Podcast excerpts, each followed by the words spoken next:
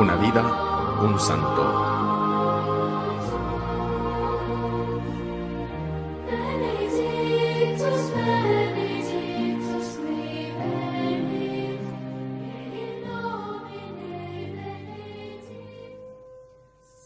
Esta chica de tan bonito nombre fue una virgen del siglo III. En este tiempo había un obispo llamado Eutropio. Tenía un gancho muy grande con la juventud. Realmente la entendía a la perfección.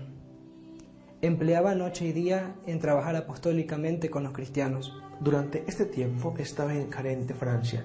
Era el primer obispo que tenía una ciudad que vivía toda sumida, en su mayoría, en el paganismo. Le ocupó la gloria de que una de las primeras conversiones que se obraron con su pastoral fue la de la joven Estela o Estrella. Tenía una fuerte personalidad.